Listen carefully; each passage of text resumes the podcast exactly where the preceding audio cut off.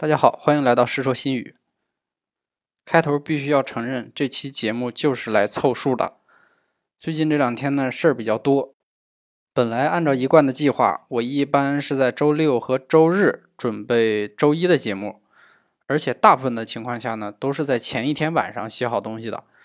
结果这周就出问题了，白天一直在上班，周六晚上出去喝酒又喝大了。昨天一天就是脑袋迷糊、胃里翻腾，也就没写。今天一天呢，也是一直忙来忙去，晚上又加班到十点多钟。现在录这期节目的时间，差不多也都是晚上十二点了。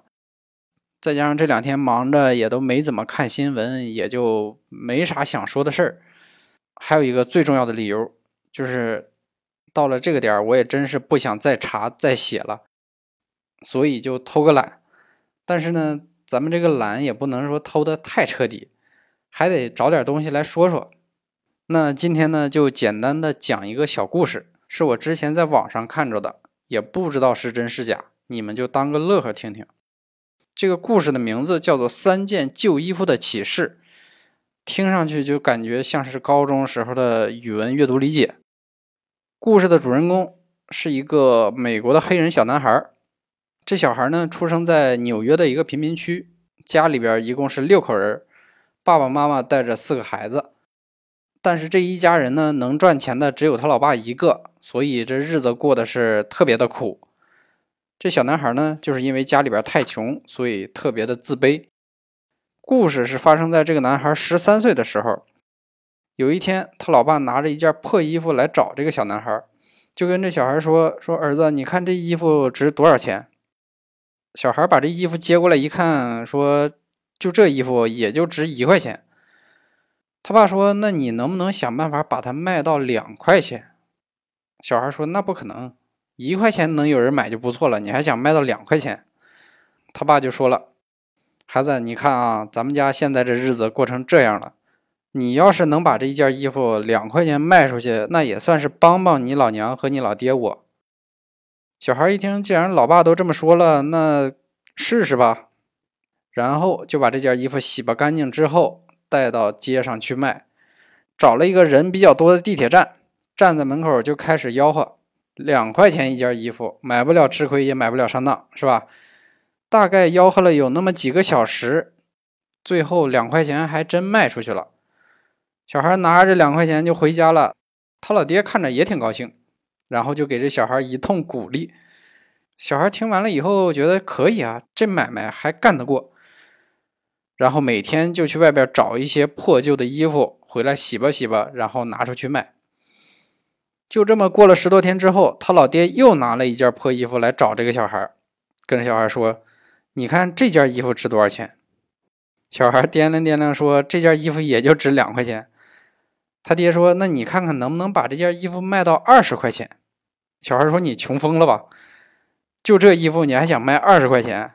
他爹说：“你想想办法，我觉得能行。”这小孩琢磨了半天，还真想出来个招儿找他那个会画画的哥，就在这件衣服上呢画了个米老鼠。小孩就拿着这个画了米老鼠的衣服，跑到一个相对来说还是比较有钱的人才能上得起的学校的那个地方。到这儿一吆喝，还真有人相中这件衣服了。俩人一定价，最后二十块钱就卖出去了，而且买家还给了这小孩五块钱的小费。这回小孩就更高兴了，拿着这二十五块钱回家。他老爹一看也乐坏了，因为他爹有的时候都赚不了这么多钱。结果这事儿过去还没几天，他老爹又拿着一件破衣服来找这个小孩。跟他说：“你看这件衣服，你能不能想办法两百块钱把它卖出去？”小孩心里边就琢磨了：“这他娘的是不是我亲爹呀？这是要坑死我呀！”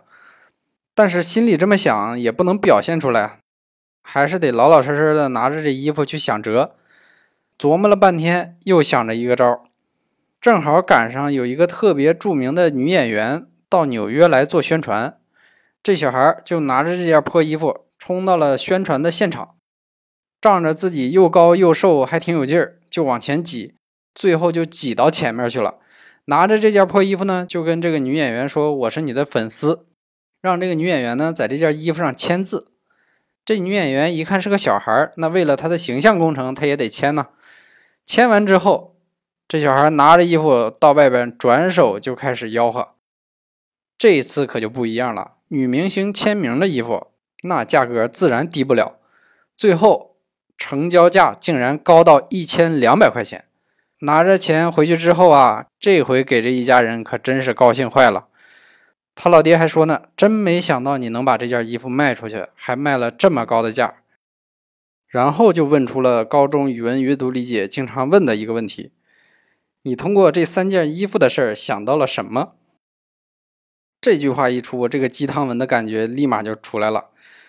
小孩说了：“你是想告诉我，只要开动脑筋，办法总是会有的。”他爹说：“你这个可不是标准答案，标准答案应该是。”连一件旧衣服都能变得这么贵，那我们有什么理由自卑呢？这个故事的结尾也是特别的鸡汤。结尾是这样写的：说从此之后，小男孩努力的生活，认真的学习和训练。二十年后，这个小男孩成为美国职业篮球史上最伟大的球星，他的名字叫做迈克尔·乔丹。我不知道这个故事到底是真的还是假的啊。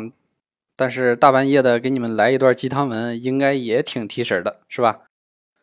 好了，今天就说到这儿，各位晚安，咱们下期再见。